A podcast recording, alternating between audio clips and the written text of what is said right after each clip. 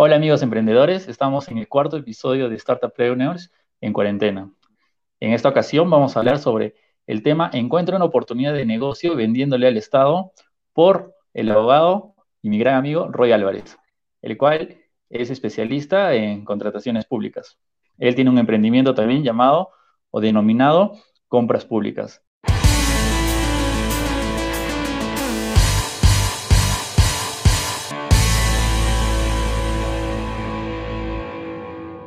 Genial, empezamos. Bien, quiero agradecer a Luigi por la invitación. Quiero también eh, saludar a cada una de las personas que se van conectando en la transmisión. Mi nombre es Roy Álvarez, soy abogado, especialista en contratación pública. El día de hoy vamos a mencionar una interesante materia que estoy seguro va a generar más de un emprendimiento. Encuentra una oportunidad de negocio vendiéndole al Estado. El día de hoy vamos a conocer cómo el Estado eh, realiza las contrataciones qué requisitos necesitamos para poder venderle al Estado, cómo vamos a efectuar la búsqueda de oportunidades de negocio, cómo participamos en un procedimiento de selección y eventualmente suscribimos el contrato.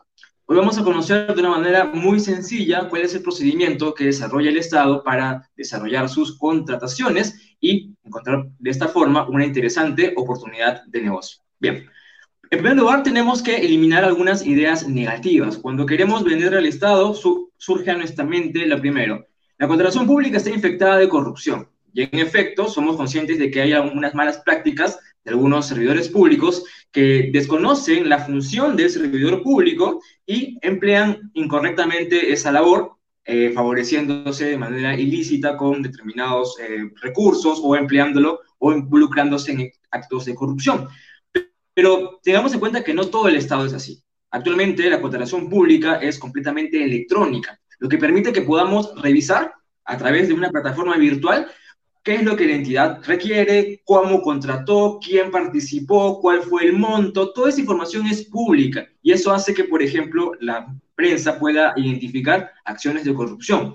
Todos ejercemos un control ciudadano, podemos revisar quitémosle la idea de que todo es malo. No todo es malo en el Estado. Lamentablemente sí, hay algunas personas que todavía tienen esa mala costumbre que va a generar obviamente una conducta penal, pero no todo es malo. Perdamos esa, esa idea. Actualmente la, la corrupción, si bien se presenta en algunos casos, se ha ido minorando por estas herramientas electrónicas que permiten un control ciudadano.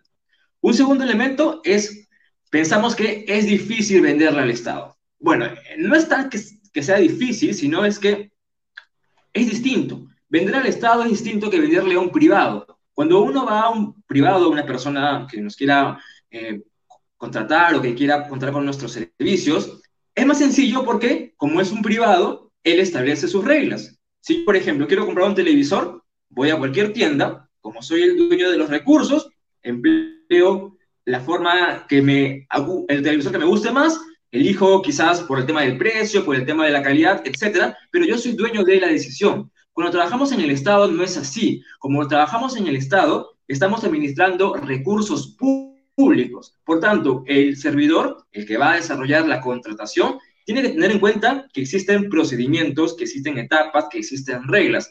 Por tanto, si yo voy a venderle al Estado, tengo que conocer esa información, que el procedimiento está arreglado, que existen determinadas etapas, determinados actos que debo cumplir a efectos de poder venderle al Estado. No es difícil vender al Estado, solamente hay que capacitarse para conocer cómo se desarrolla este procedimiento.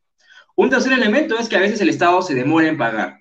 Y en efecto, hay algunas entidades que lamentablemente tienen esa mala práctica, pero existen herramientas que permiten al contratista exigir el pago y contar con un pago eh, adecuado. Inclusive la propia norma establece un plazo para que, otorgada la conformidad, la entidad deba pagar. Tengamos presente, recordemos que el Estado es el principal comprador del país. ¿Quién compra más? El Estado. Inclusive la compra pública representa el 10% del PBI, más del 10% del PBI nacional. Es un gran, una gran fuente de recursos por la cual podemos interactuar y que las compras que desarrolla el Estado tienen continuidad. Si uno le vende a una entidad, va a ver que esa prestación se va a ir requiriendo a lo largo del tiempo. La entidad siempre va a estar, la municipalidad siempre va a estar, el ministerio siempre va a estar y va a ir requiriendo esa prestación de manera recurrente.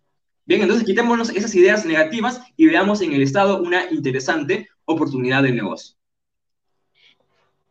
Ahora vamos a conocer mi empresa, cómo me encuentro para poder venderle al Estado. Primero tenemos que hacer una introspección, cómo estamos, qué situaciones nos encontramos y qué debemos mejorar. En primer lugar, yo recomiendo evaluar el producto. ¿Qué es lo que vendo? ¿Qué es el servicio que presto? ¿Cuál es el bien que vendo? ¿El Estado contrata lo que vendo? Porque siempre tenemos que interesarnos en el cliente. El cliente tiene la razón. Lo que pide el cliente tengo que yo brindarlo porque obviamente eso va a generar una oportunidad de negocio. Tengo que evaluar mi producto. Si en efecto yo estoy vendiendo lo que el Estado está comprando. Y si no, ¿qué debo ajustar? ¿Qué es lo que compra el Estado? ¿Qué es lo que quiere el Estado? Y en función a ello, apunto a una oportunidad de negocio. Por ejemplo, ahora el tema de las mascarillas es algo muy recurrente que varias entidades lo van a requerir. Es una oportunidad interesante. Aquellas personas que se dedican al negocio textil o que puedan inclusive importar estos estos bienes pueden encontrar una oportunidad interesante de poder venderle al Estado, porque es la necesidad que tiene ahora el Estado. Un segundo elemento es conocer el mercado, a quiénes contrata el Estado, quién es mi competencia.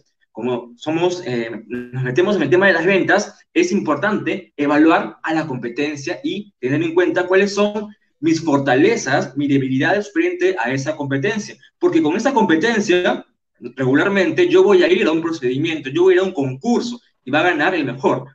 Por tanto, tengo que conocer cuáles son las falencias de mi competencia a efectos de poder encontrar una oportunidad favorable para mi negocio. Y en tercer lugar, tengo que evaluar la organización. ¿Cómo estoy conformado como empresa? ¿Tengo a una persona que conozca cómo vender al Estado? Recordemos, vender al Estado es totalmente distinto que venderle a un privado que tenemos procedimientos, tenemos etapas, tenemos plazos, tenemos reglas. Entonces necesitamos capacitarnos sobre cómo vender al Estado a efectos de desarrollar una contratación más eficiente. Entonces, en este segundo elemento debemos conocer a la empresa. En principio, el producto, qué cosa debo mejorar en cuanto a lo que produzco, en cuanto a lo que vendo, el mercado, cuál es mi competencia y cómo está mi organización. ¿Para qué? Para que tengamos las armas necesarias y poder venderle al Estado. Bien, ¿qué es la contratación pública? Ya conocemos entonces cómo debemos evaluarnos de manera organizacional. Ahora vamos a ver qué contrata el Estado y por qué contrata el Estado. La contratación pública es el proceso a través del cual el Estado, representado a través de una entidad pública, contrata bienes, servicios y obras. Sabemos que el Estado desarrolla diversas funciones. En función a las actividades que compete a cada sector, cada entidad tiene una función. Y cuando hablamos de entidades, hablamos de entidades grandes como un ministerio, hasta una posta, hasta una escuela, hasta una municipalidad. Todas son entidades, todas contratan, todas necesitan algo, necesitan un bien, un servicio o una obra. Y el Estado, para contratar ese bien, servicio u obra, desarrolla un procedimiento que permite seleccionar a este proveedor, esta persona que va a colaborar con la entidad, atendiendo su necesidad se llama proveedor. Y el proveedor, obviamente, va a ser elegido en un proceso de selección que va a conllevar a la suscripción del contrato.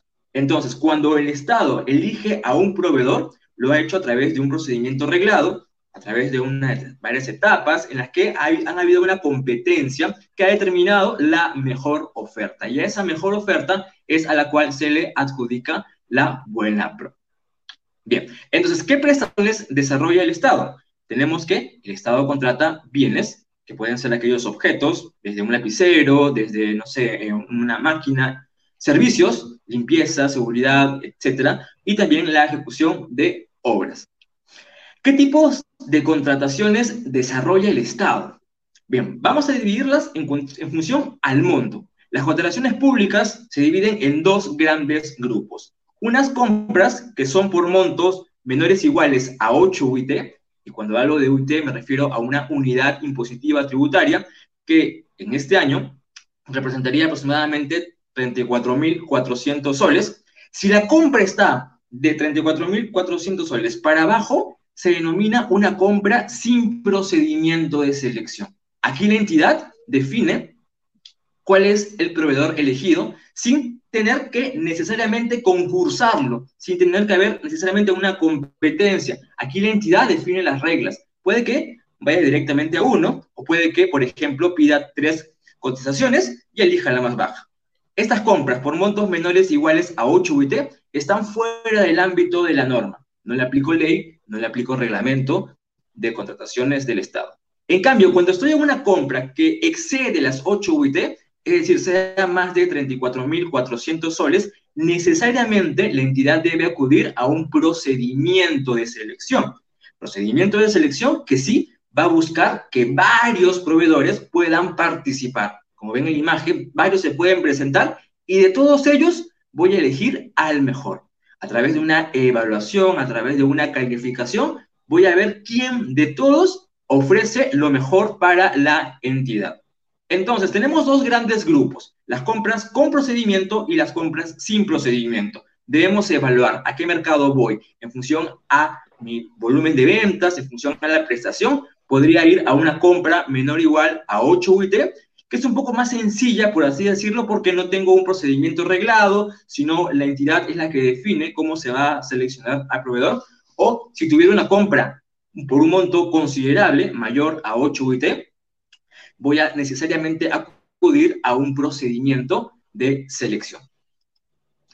¿Cuáles son los requisitos para participar en un procedimiento de selección en una entidad pública?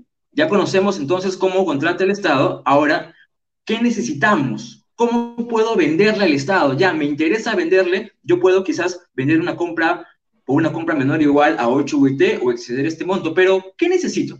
En primer lugar, debo contar con Registro Nacional de Proveedores. Es decir, debo ser parte de este registro, el famoso RNP. Vamos a ver que el RNP es como un repositorio de proveedores. Todo el que quiere vender al Estado, paso uno, incorpórate en el RNP, inscríbete. Se exige que toda compra que se haga por un monto mayor a una UIT, es decir, mayor a 4.200 soles, necesariamente tiene que tener RNP. Entonces, ese requisito sine qua non que debes cumplir a efectos de que puedas venderle al Estado. Primer requisito. El segundo requisito es que no estés impedido para contratar. Impedido, inhabilitado o suspendido. En líneas generales, vamos a ver que algunas personas están impedidas para contratar. Si, por ejemplo, yo soy el alcalde, yo soy el alcalde de determinada municipalidad, Obviamente yo no le puedo vender a la municipalidad, porque sería, pues si parte, ¿no? Soy autoridad y aparte soy de... No, no podría. Vamos a ver que la norma establece una serie de impedimentos que están referidos básicamente a una persona que ejerce un cargo público, ya sea que sea una autoridad como un alcalde, un ministro, un presidente, o que sea solamente un servidor, una persona que trabaja en el Estado. Los que trabajamos en el Estado estamos impedidos de poder contratar con el Estado vamos a ver que existen determinados ámbitos.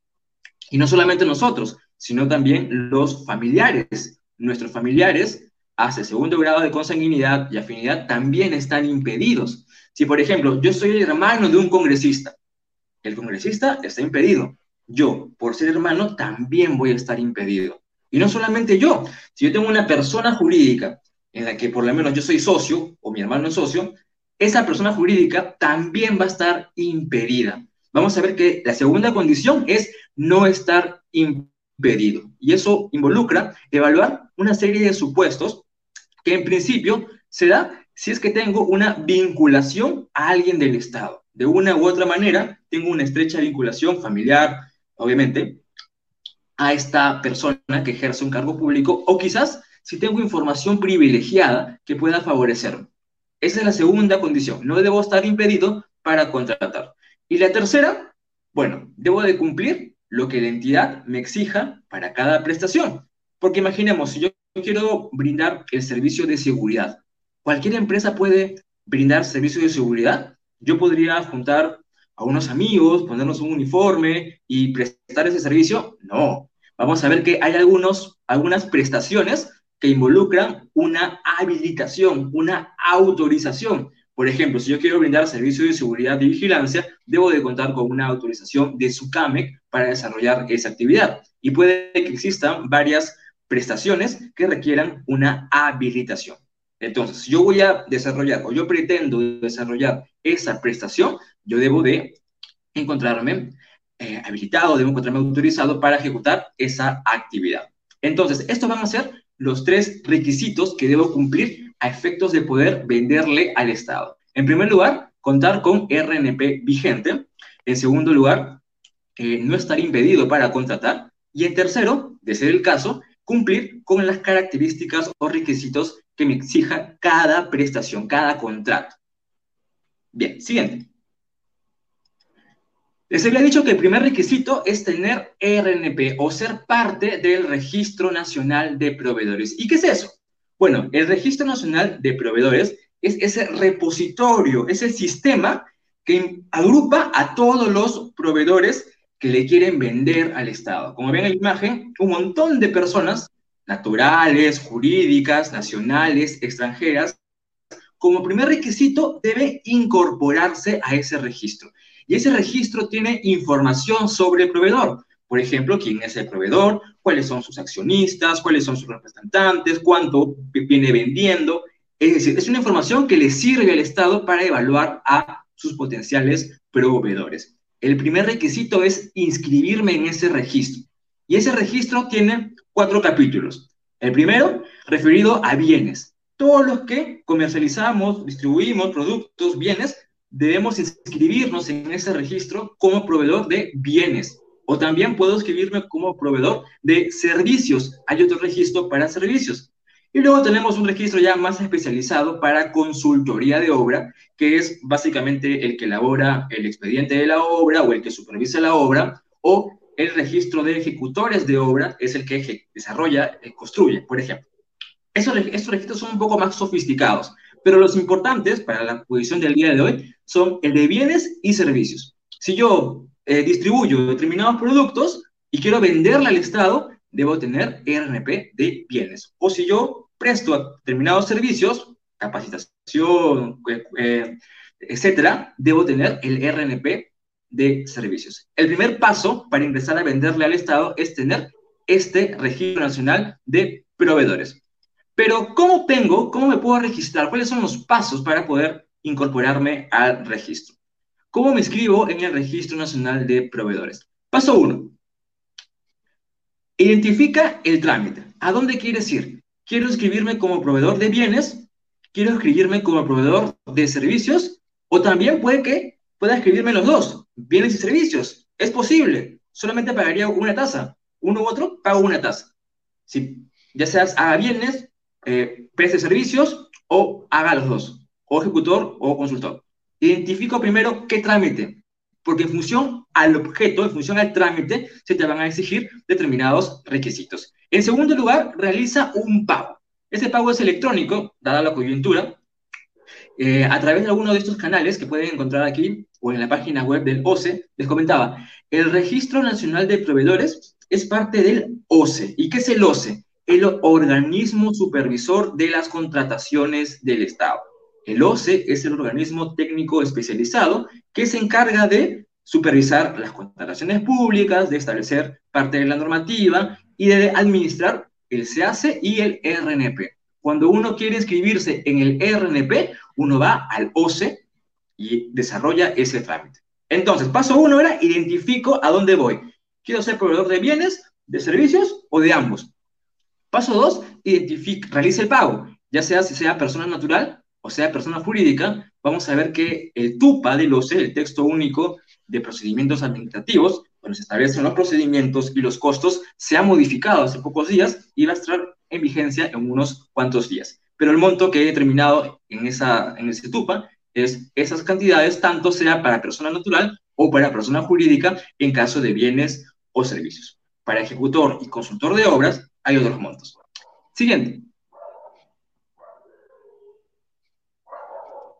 Tercer paso, presenta el trámite. El trámite es electrónico. Cuando uno realice el pago, en función al registro que va, va a identificar en el voucher una contraseña para poder ingresar al sistema. Uno ingresa al sistema, va a llenar un formulario que básicamente es información sobre tu empresa o si eres persona natural, información sobre ti, cuánta experiencia tienes. Si no tienes nada, pones nada de experiencia porque vas a generando esta experiencia.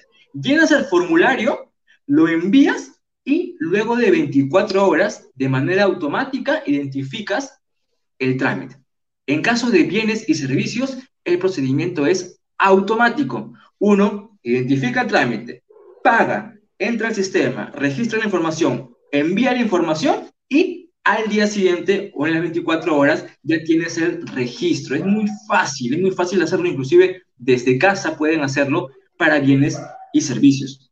La aprobación es automática. Y consulta, ¿el RNP tiene vigencia? ¿Tengo que renovarlo cada año? No, es de vigencia indeterminada. Ingreso al registro y me mantengo en la medida que yo actualice información. ¿Qué es la actualización de información? Imaginemos, si yo cambié de eh, representante, bueno, actualizo. Si yo cambié de objeto, actualizo. Yo cambié de domicilio, actualiza. El Registro Nacional de Proveedores es un, es, un registro que tiene información actualizada del proveedor. Quieres saber cómo estás, cuánto vendes, cuál es tu desempeño real, para que en función a ello puedas seguir participando con el Estado. Siguiente. Ya hasta aquí sabemos que para inscribirnos al registro, para poder tener ese paso e incorporarnos en una venta con el Estado, debemos registrarnos en el Registro Nacional de Proveedores en alguno de los capítulos. Ahora vamos a ver un poco cuáles son los pasos que la entidad eh, desarrolla a efectos de elegir al proveedor. Cuando una entidad desarrolla un procedimiento de selección, es decir, estamos por más de 8 UIT, tiene que necesariamente ir a estas tres fases. La primera se llama actuaciones preparatorias. ¿Y qué ocurre aquí? Aquí, básicamente, la entidad identifica qué es lo que necesito, qué es lo que requiero.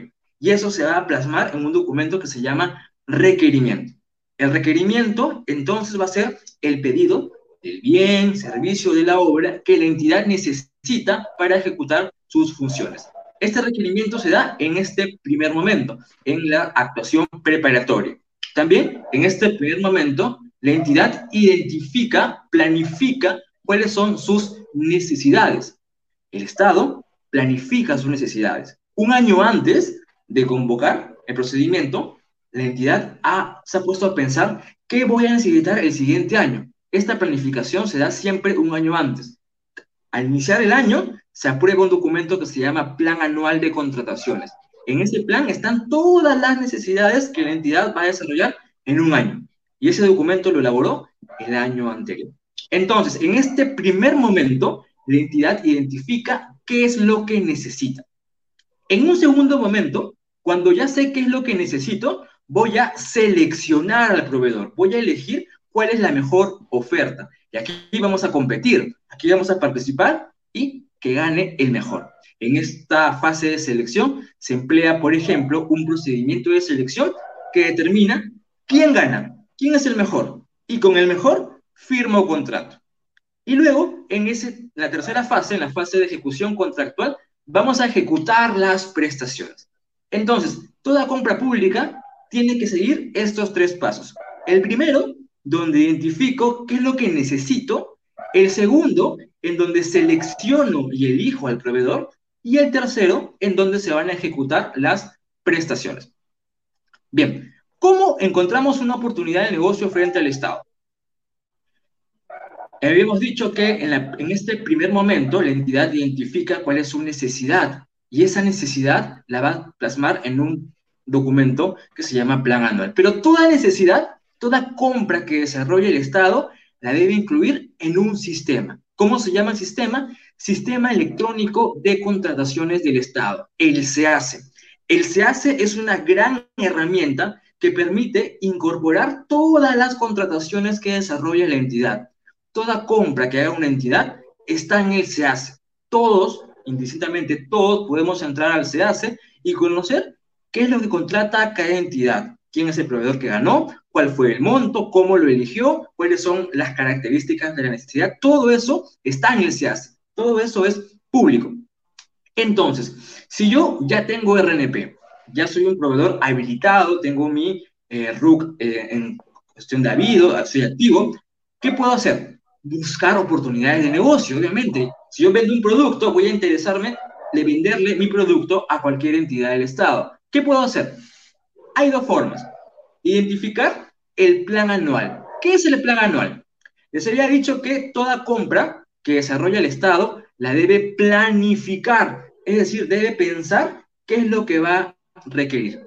El plan anual es el documento que toda entidad tiene, y como su nombre dice, es anual porque involucra todas las contrataciones en un año. Yo, por ejemplo, soy la municipalidad del distrito X. Cada año voy a desarrollar contrataciones y todas esas contrataciones van a estar en un documento que se llama plan anual. Y ese documento lo apruebo a inicios de año. Entonces, si yo aprobé mi plan anual a inicios de año y lo puse en el SEACE, lo difundí en el SEACE, cualquiera puede entrar al plan anual y verificar, ah, ya, mira, esta entidad va a contratar, eh, no sé, equipos médicos y yo vendo equipos médicos, yo le puedo vender mis equipos médicos. Inclusive el plan anual identifica qué es lo que va a contratar y en qué fecha lo va a convocar, por lo cual ya te da visa para que tú puedas acercarte a la entidad, brindar tus productos y tener esa oportunidad de negocio. Entonces, el primer momento es cuando la entidad planificó y eso se da a través del plan anual. Uno busca el plan anual e encuentra las oportunidades de negocio. Un segundo momento es cuando se convoca el procedimiento. Ya estamos en la fase de selección y la entidad dice, ya, ya tengo mis bases, ya voy a convocar al procedimiento. Y esa convocatoria también se da a través del SEACE. Todos podemos conocer por el SEACE qué procedimiento se convocó, cuándo es la presentación de ofertas, cuándo dan los resultados, quién ganó. Toda esa información es pública. Entonces, en conclusión, para buscar una oportunidad de negocio, tengo dos importantes herramientas. Ver el plan anual para saber cuándo va a requerir esta necesidad y ver el procedimiento de selección, procedimiento que ya se convocó y tiene un calendario. Siguiente. Buscador de necesidades en el plan anual. Uno ingresa al SEACE, ingresa básicamente al SEACE, desde la página web del OCE puede acceder al SEACE y encuentra, por ejemplo, esta cartilla. Buscador de plan anual. Uno puede colocar el nombre de una entidad, una entidad que tú consideres que efectivamente requiere lo que tú vendes, o puede colocar solamente la descripción. Y les aconsejo, cuando coloquen una descripción, sean lo más general posible. Si yo vendo, por ejemplo, ambulancias, pondré ambulancias, no pondré el tipo, pondré lo más general para en función a lo más general ir depurando. Porque cada entidad puede colocar el término que considere. Si somos muy específicos, vamos a reducir el ámbito de búsqueda. Si somos muy generales, vamos a ampliar ese ámbito de búsqueda. Entonces, si yo vendo determinados productos, imaginemos vehículos o no sé, algo más pequeño, pongo mi producto en el buscador de plan anual y voy a saber qué entidad lo va a requerir y en qué mes lo va a convocar. Imaginemos si mi producto, la entidad X lo va a convocar en el mes de julio. Ya, yo voy desde mayo ofreciendo mis productos, vendiendo mi catálogo, hablando con el usuario, diciéndole, oye, por si acaso yo vendo este producto, te puede servir para que estés al tanto y cuando convoquen el procedimiento puedas participar. Es una oportunidad interesante y se da de manera gratuita, todos podemos entrar, inclusive, así no tengas RNP, puedes ingresar, a ver, todos podemos ingresar a los planes anuales y saber qué es lo que la entidad va a contratar, cuándo lo va a convocar y cuál es la descripción de la necesidad que piensa contratar. Siguiente. La siguiente alternativa, les había dicho, es buscando ya el propio procedimiento. Imaginemos, ya convocamos el procedimiento, que puede ser, por ejemplo, un concurso público, una adjudicación simplificada, etc. Aquí yo igual voy a colocar quizás el nombre de la entidad o solamente identifico el objeto. ¿Qué vendo? Semillas o no sé, lo que sea, pongo el objeto lo más general posible o puedo ir jugando con palabras. Yo les recomiendo que si van a vender al Estado, esta búsqueda de procedimientos la hagan todos los días, todos los días y en la mañana, porque la entidad lo puede convocar al día anterior muy tarde y tú no lo viste. Yo recomiendo que todos los días, como tomarse un café, en la mañana entren al SEACE, que también es gratuito, busquen los procedimientos, usen palabras claves en función a lo que vendes, a lo que puedes brindar, y anda buscando, porque puedes encontrar ahí una oportunidad, un procedimiento. Entras al procedimiento, vamos a ver la siguiente cartilla, y vas a identificar el calendario del procedimiento, porque en ese procedimiento van a haber etapas, van a haber momentos, que cada uno tiene un plazo. Tengo que tener ese plazo sumamente mapeado, porque yo no puedo presentar mi oferta, por ejemplo, fuera de ese plazo. Tengo que ajustarme a ese plazo. Necesariamente ese plazo se que va a marcar el momento en que se van a desarrollar los procedimientos. Siguiente, por favor. En la parte, cuando encuentran una oportunidad de negocio, por ejemplo, van a encontrar también las bases. ¿Y qué son las bases? Las bases son las reglas de juego. En las bases van a estar, por ejemplo, las, el requerimiento, la necesidad, que es lo que está pidiendo, y otras condiciones que le van a requerir al proveedor. Yo, cuando encuentre una oportunidad de negocio, lo primero que debo hacer es buscar y leerme todas las bases. Tener las cosas claras. ¿Para qué? Si, por ejemplo, hay un aspecto que no, no está muy, muy claro del todo, pueda consultar o pueda observar. Siguiente, por favor. ¿Cómo se desarrolla un procedimiento de selección? Imaginemos, la entidad convocó un procedimiento de selección. Este procedimiento tiene determinadas etapas, determinados momentos. Les voy a explicar de manera muy general cómo se desarrolla este procedimiento de selección. En primer lugar, hay una convocatoria, que como dijimos, es a través del SLACE. Todos vamos a conocer cómo se desarrolla esta contratación. Si yo advierto una oportunidad de negocio a través de la convocatoria, porque es gratuita, entro y me registro como participante. El registro de participantes es electrónico y gratuito. No tengo que ir a la entidad, no tengo que pagar ni un sol, entro solamente con mi usuario, porque cuando uno se registra al RNP, le dan un usuario y contraseña para entrar al SEACE y poder interactuar. Yo, que soy proveedor con RNP, entro y me registro como participante. Cuando me registro como participante, estoy ingresando al procedimiento y puedo, por ejemplo, revisar las bases y si veo un aspecto que no ha quedado claro o hay algo que está mal, que, está, eh, que podría mejorar, puedo consultar u observar una de las dos para que la entidad me dé respuesta a esa consulta. Imaginemos, no queda claro cuáles son las características de este producto. Y en función de esa respuesta puede que yo pueda participar. Le hago una consulta o le hago una observación y la entidad me va a dar respuesta y va a integrar las bases. Cuando se integren las bases, son las reglas definitivas. Eso va a ser lo que va a marcar la pauta para el desarrollo del procedimiento. Cuando se integran las bases, yo, proveedor, voy a evaluar, ¿me conviene participar? Y si me conviene, presento mi oferta oferta que tiene una serie de documentos que en las bases se va a indicar que debo de presentarla dentro del plazo y bajo determinadas condiciones.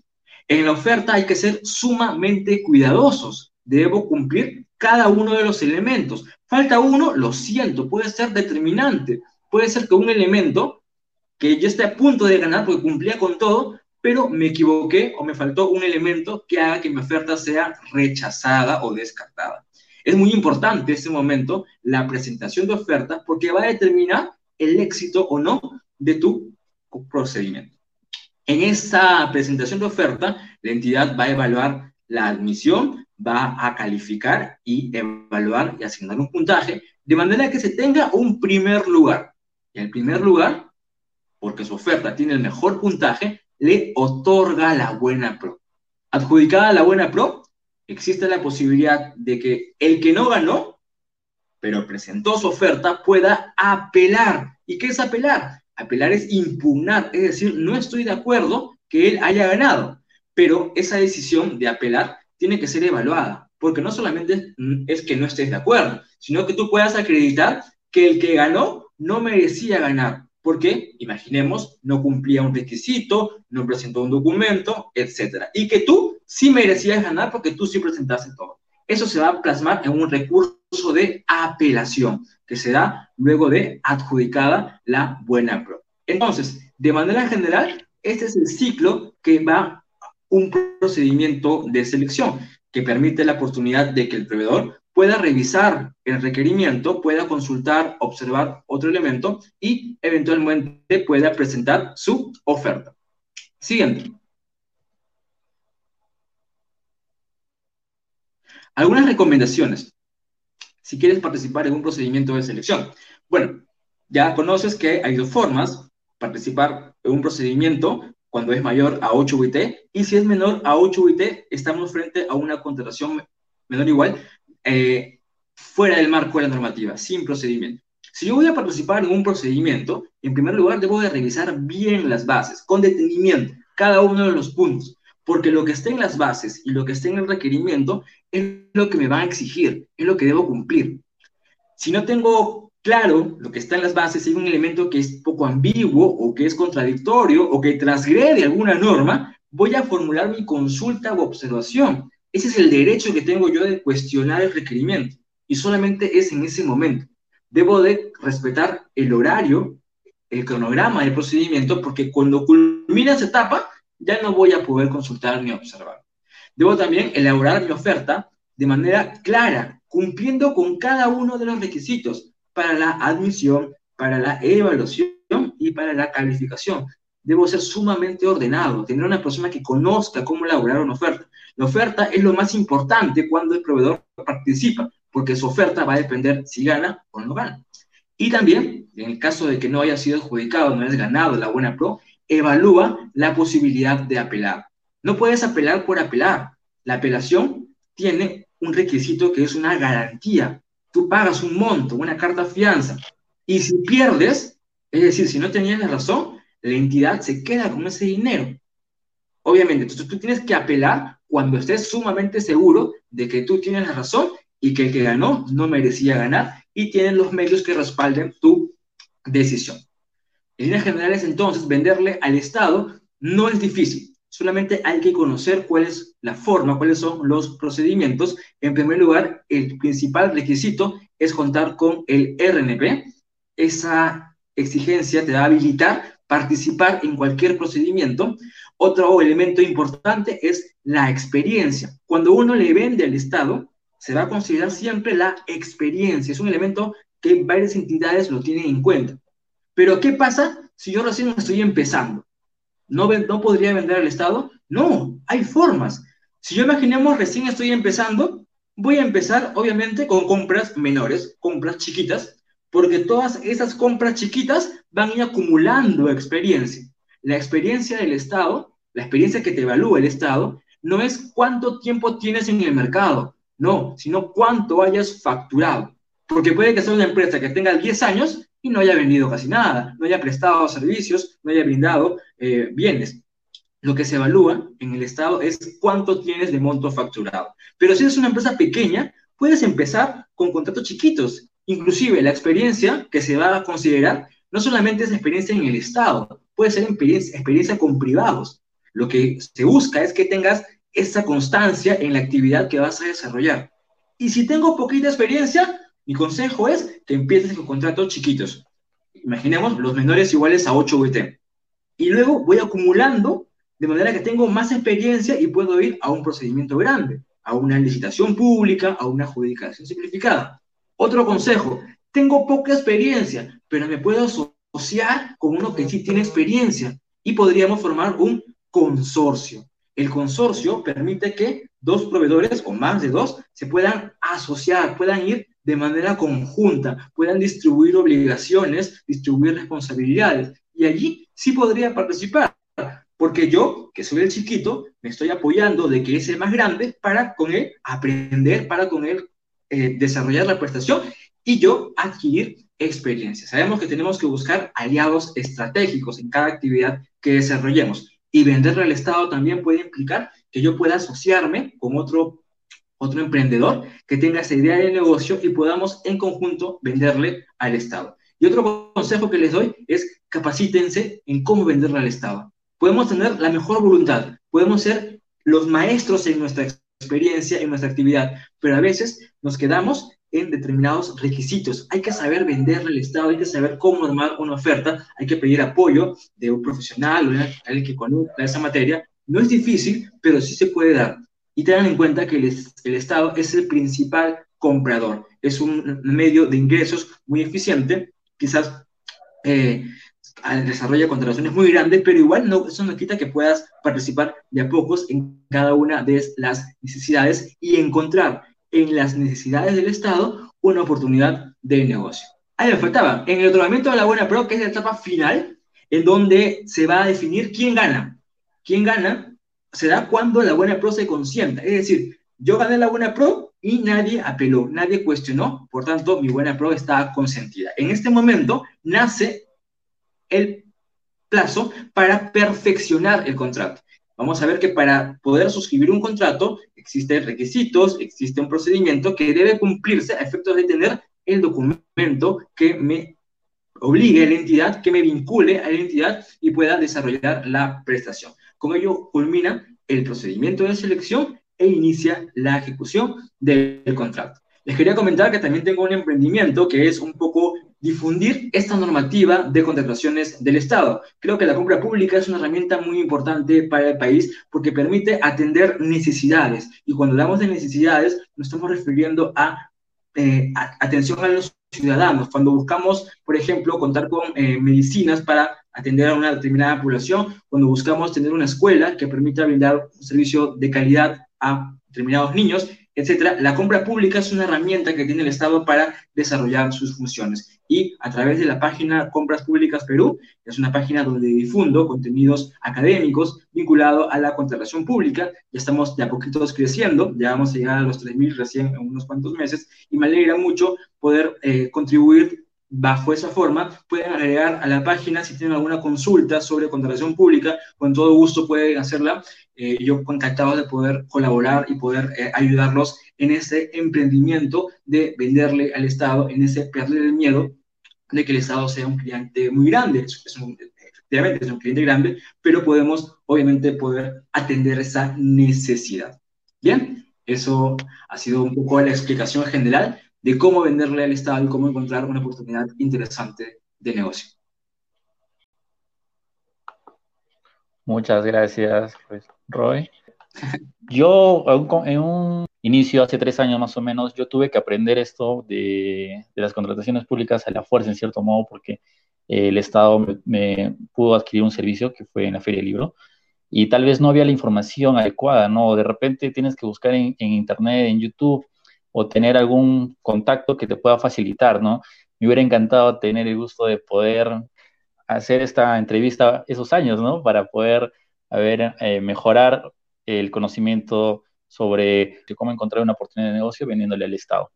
En realidad, sí, es una importante oportunidad de negocio. Y aparte de ser una oportunidad de negocio, es también una forma de contribuir con tu país, con el Estado. Creo que el proveedor eh, colabora mucho con el Estado en la atención de la necesidad. Si bien, obviamente, en un fin lucrativo, porque es, una empresa, tiene que obviamente que ganar dinero, pero también colabora en esa, en esa función que el Estado necesita. El Estado necesita el apoyo de los proveedores para desarrollar sus actividades. Somos también unos socios, somos unos socios estratégicos de nosotros para, de manera conjunta, atender las necesidades de la colectividad.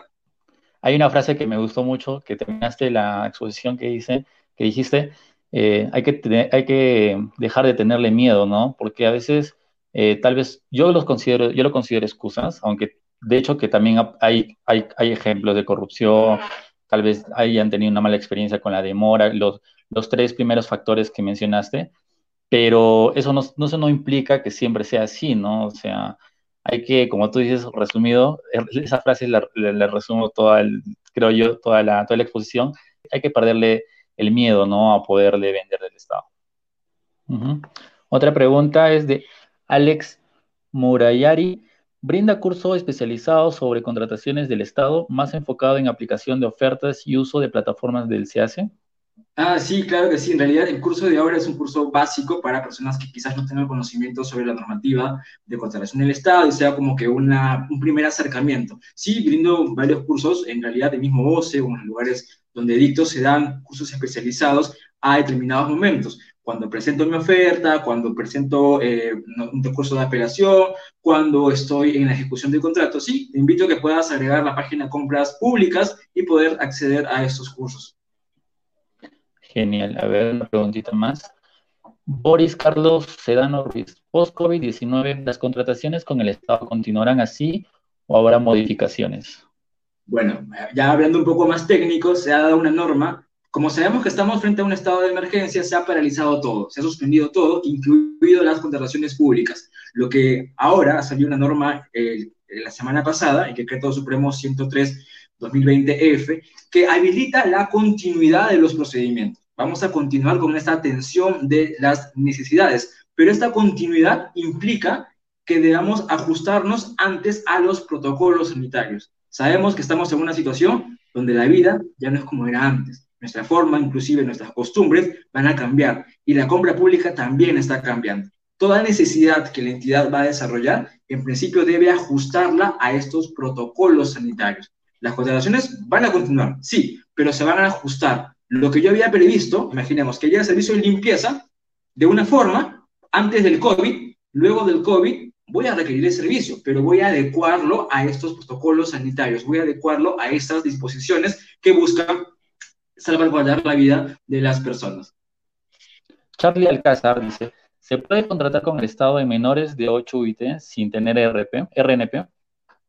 Se puede contratar con el Estado sin tener RNP si es que es menos de una UIT. Más de una UIT, menos, igual. Si es más de una UIT, necesariamente tengo que tener RNP. Hay algunas excepciones para el caso de, por ejemplo, de emergencia. Ahorita como estamos en una emergencia, imaginemos, yo necesito adquirir estas vacunas, pero el proveedor que tiene las vacunas no tiene RNP.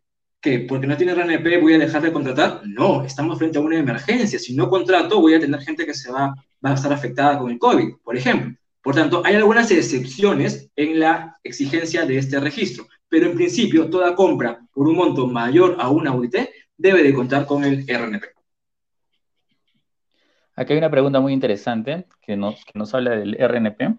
¿Cómo podemos acceder al usuario? Es, se, hace un pago, ¿verdad? Mm, yo me acuerdo que saqué mi RNP hace 3, 4 años, pero no recuerdo el monto, tal vez haya variado y es un, es un costo que tienes que pagar, pero no es mucho, creo que no me recuerdo bien el monto, pero no era mucho. Sí, es un monto bajito, inclusive este, este mes ha cambiado, es menor inclusive, haces un único pago, entras, te escribes en el registro y allí te, te dan usuario y contraseña para entrar al SEAS. Si lo perdiste, llamas al, al, al SEAS, al, a OCE, te dan un nuevo usuario para que puedas válidamente incorporarte en el procedimiento.